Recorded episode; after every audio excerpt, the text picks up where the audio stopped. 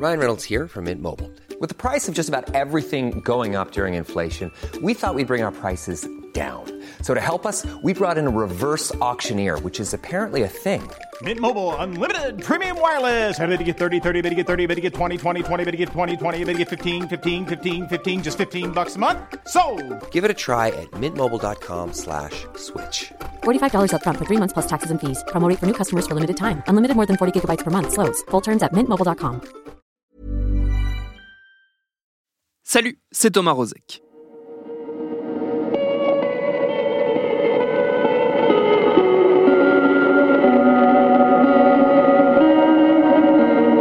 Il était l'un des hommes les plus recherchés par la police américaine. Joseph James DeAngelo, 72 ans, pourrait bien être le tueur du Golden State, soupçonné dans les années 70 et 80 de 12 meurtres et 45 viols commis en Californie.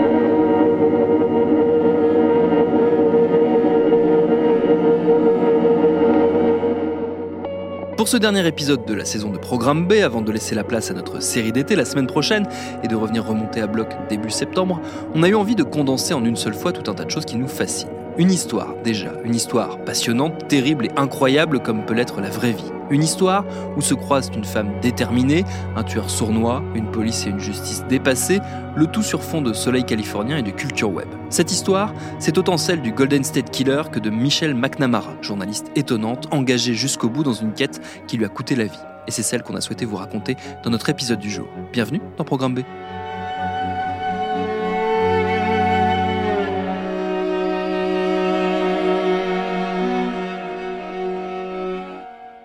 C'est un vieil homme tout frêle qui se présente fin juin devant le tribunal de Sacramento. D'une voix rauque et hésitante, il prononce les mots que policiers et familles de victimes attendent depuis si longtemps. Coupable de 13 meurtres, d'une cinquantaine de viols commis à partir du début des années 70 en Californie. Car ce vieillard, c'est surtout l'un des pires tueurs en série de l'histoire des États-Unis, longtemps connu uniquement comme le veut la sinistre tradition américaine, sous son surnom, le Golden State Killer. Cette histoire hors norme, qui a fait la une des journaux et des sites d'infos du monde entier, elle en cache une autre, tout aussi incroyable. Celle de Michelle McNamara, journaliste spécialiste de ce qu'on appelle les true crime, sans qui ce dossier n'aurait probablement pas eu le même retentissement. Si elle ne l'a pas directement résolu, en secret, les enquêteurs savent tous ce qu'ils lui doivent. Mais le destin est parfois injuste car elle, aujourd'hui, n'est plus là pour constater que le but de sa vie a été atteint mettre enfin un nom sur un criminel qui a terrorisé la Californie pendant plus de dix ans avant de s'évanouir dans la nature. Cette quête, elle lui a coûté la vie, à elle aussi.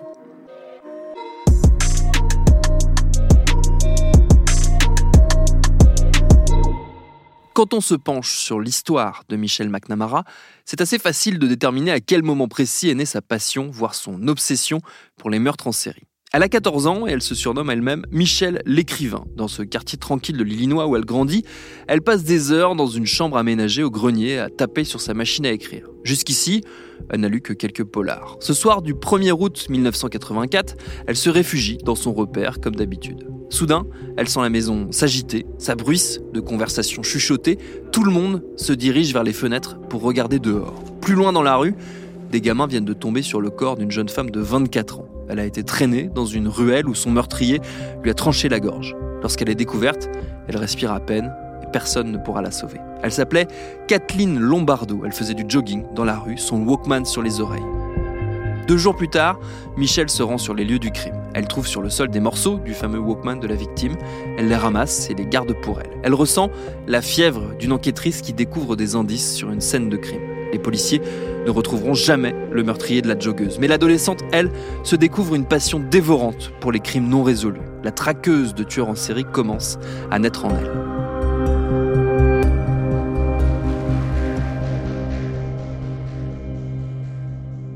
Des années plus tard, installée à Los Angeles, elle commence à écrire des scénarios de films et de séries télé. C'est sur un tournage qu'elle rencontre son mari, le comédien Patton Oswalt, qui est très connu dans le monde du stand-up et qui partage par ailleurs sa passion pour les tueurs en série. Si son nom ne vous dit rien, sachez que c'est le patron des pompiers dans l'excellente série Brooklyn Nine-Nine qu'on trouve sur Netflix. C'est lui qui la pousse à ouvrir en 2006 son propre site. Elle le baptise True Crime Diary. Elle y publiera des centaines de chroniques sur des meurtres non élucidés. Un dossier en particulier va retenir son attention. Une série de viols et de meurtres commis dans les années 70-80 dans plusieurs régions de la Californie. Le coupable, qui n'a jamais été arrêté et semble avoir disparu de la circulation depuis plus de 20 ans, a plusieurs surnoms. The East Area Rapist ou The Original Night Stalker, signe qu'il a su brouiller les pistes et se jouer des policiers lancés à ses trousses.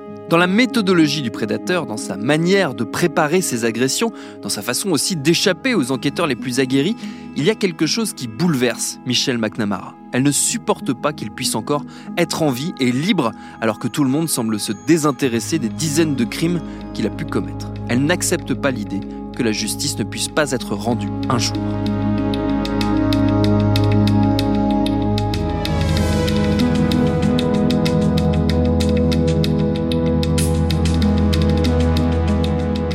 Alors, elle va se jeter à corps perdu dans ce dossier. Elle n'est pas la seule d'ailleurs à vouer une obsession à cette affaire en particulier. De nombreux détectives amateurs partagent déjà en ligne le fruit de leurs réflexions, des pistes qu'ils pensent avoir trouvées, leurs hypothèses aussi parfois très farfelues.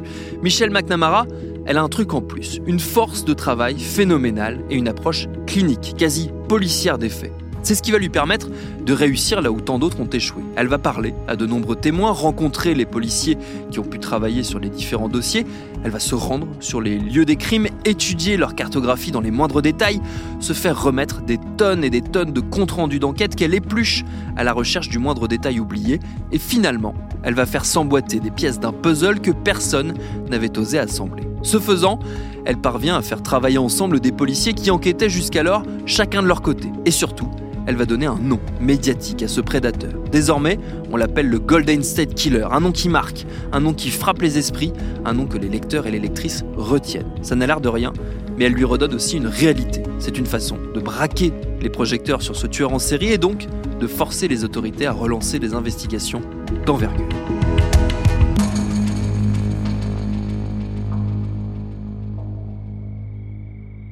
Pour prendre la mesure de cette mission, il faut s'arrêter un instant sur la carrière, si on peut dire, du Golden State Killer, ou plutôt sur ses carrières.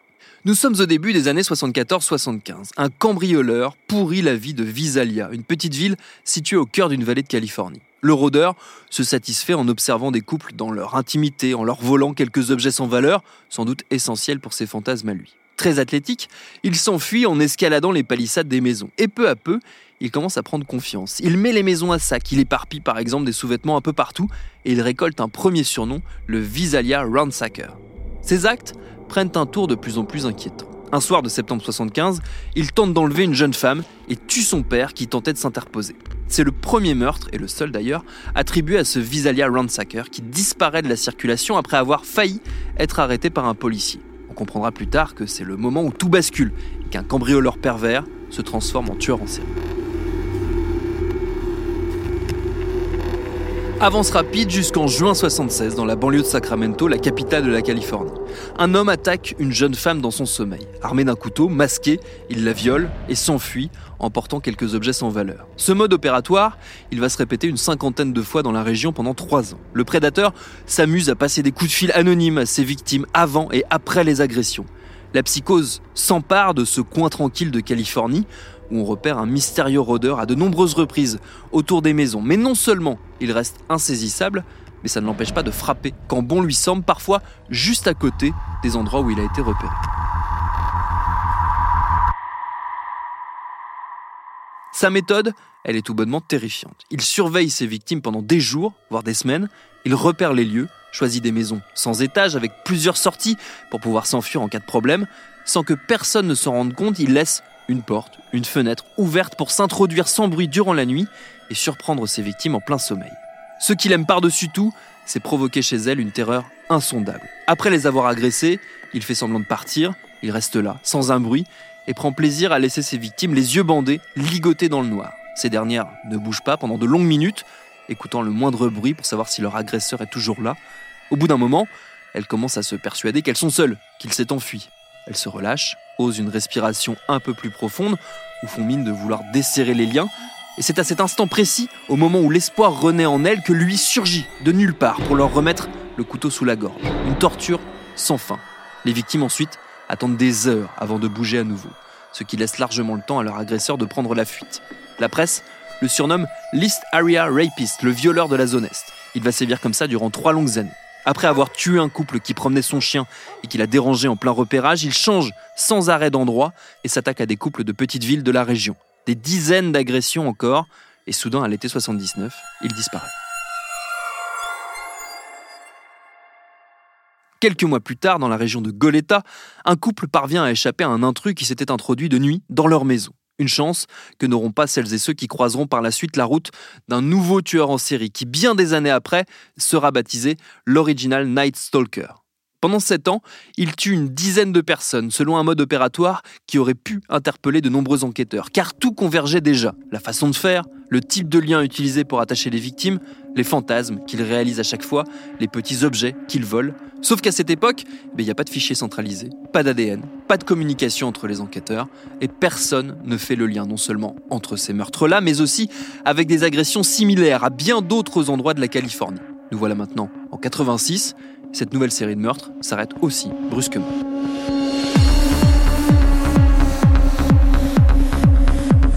Il faudra attendre 10 ans et les progrès de l'ADN pour que tous ces dossiers commencent à être reliés entre eux. Au milieu des années 90, le FBI crée le fichier génétique des auteurs de crimes. Enquêteurs et techniciens criminels de Californie ressortent alors tous les cold cases, comme on dit, de leur carton, et c'est ainsi que petit à petit, en élargissant le périmètre géographique des affaires non résolues, ils vont découvrir avec un peu d'effroi que trois tueurs en série n'en faisaient en fait qu'un seul.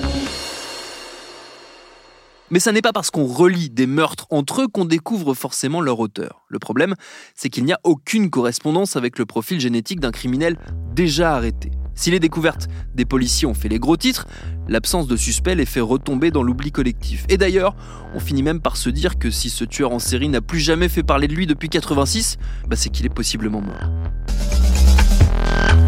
Mais en 2001, 20 ans après son agression, une de ses victimes reçoit un appel téléphonique. À l'autre bout du fil, une voix lugubre lui demande si elle se souvient de la fois où il s'était amusé avec elle. Pas de doute, c'est bien lui. S'il ne viole plus, s'il ne tue plus, il est bien là, quelque part, à vivre avec ses souvenirs sadiques. Le dossier n'a pas beaucoup avancé quand Michelle McNamara se jette à corps perdu dans sa propre enquête à partir de 2011. Elle est celle qui fera le lien non seulement entre les dossiers, mais aussi entre celles et ceux qui traquent le même objectif. Toujours obsédés par ces crimes non résolus, les enquêteurs, qu'ils soient à la retraite ou pas, lui ouvrent leurs archives, l'accompagnent sur les lieux des crimes, écoutent ses théories et ses intuitions et bien souvent reconnaissent qu'elle leur redonne espoir de voir un jour le meurtrier arrêté. Le moindre détail devient une obsession pour elle. Un jour, elle remonte la piste d'une paire de menottes assez particulière, dérobée par le meurtrier après une agression. Après des jours de recherche, elle finit par trouver le modèle décrit dans les rapports de police en vente dans une petite boutique de l'Oregon. Elle achète les menottes en question et les donne à la police. Une fausse piste, finalement, mais le signe qu'elle ne lâche rien, jamais. Une autre fois, elle se focalise sur un joueur de water polo d'un lycée de la région à l'époque, dont les caractéristiques physiques collent en tout point à celles du tueur. Une impasse, encore, mais peu importe, tant qu'il y a des pistes à creuser, il y a de l'espoir.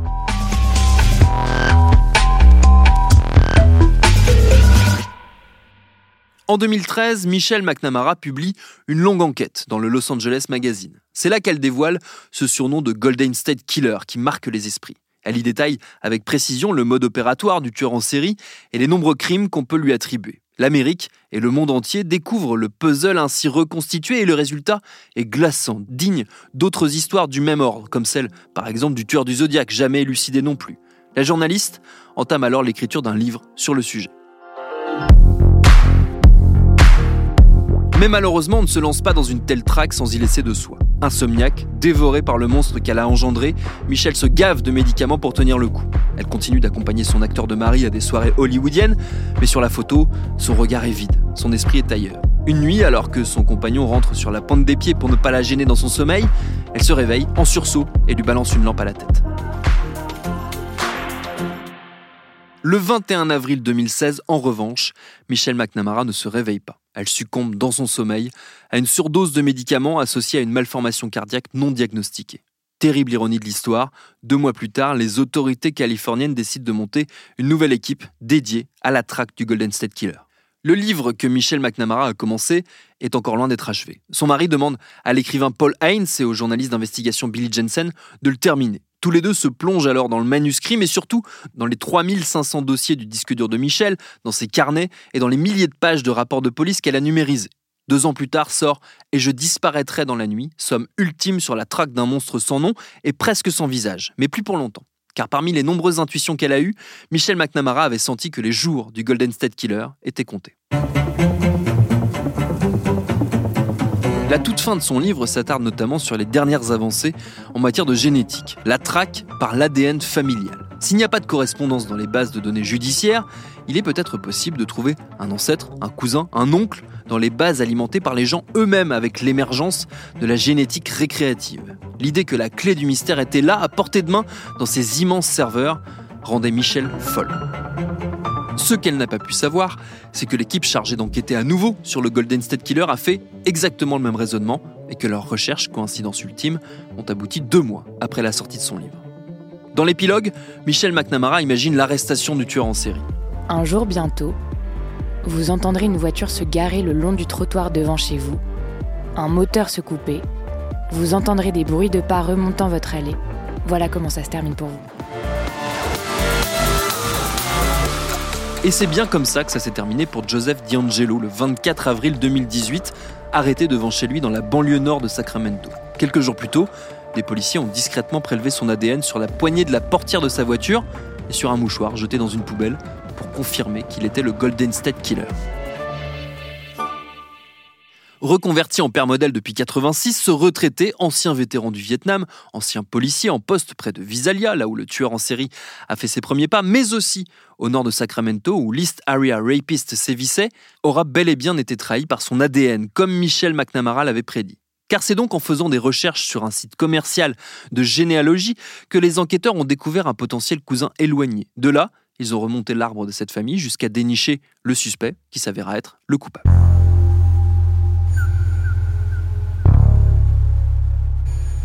Lors d'une conférence de presse donnée après son arrestation, les autorités locales se sont bien gardées de citer Michel McNamara. Mais que ce soit son mari, mais aussi de nombreux enquêteurs, beaucoup savent ce que ce dénouement lui doit. Et l'histoire lui donne raison, son livre est un best-seller aux États-Unis et il fait depuis la fin juin 2020 l'objet d'une déclinaison sur HBO.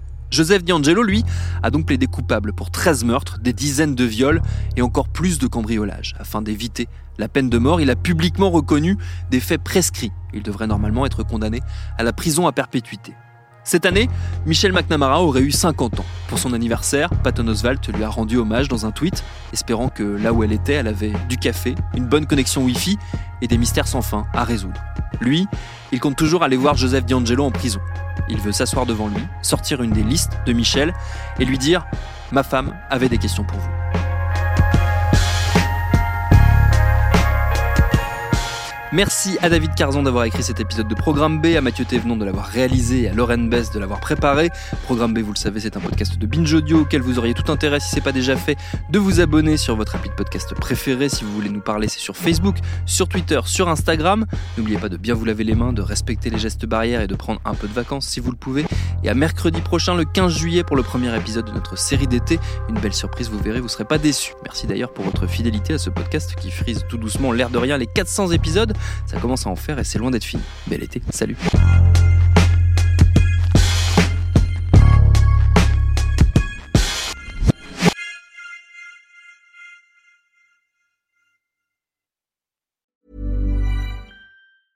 Hey, it's Danny Pellegrino from Everything Iconic. Ready to upgrade your style game without blowing your budget? Check out Quince. They've got all the good stuff shirts and polos, activewear, and fine leather goods, all at 50 to 80% less than other high end brands. And the best part? They're all about safe, ethical, and responsible manufacturing. Get that luxury vibe without the luxury price tag. Hit up quince.com slash upgrade for free shipping and 365 day returns on your next order. That's quince.com slash upgrade.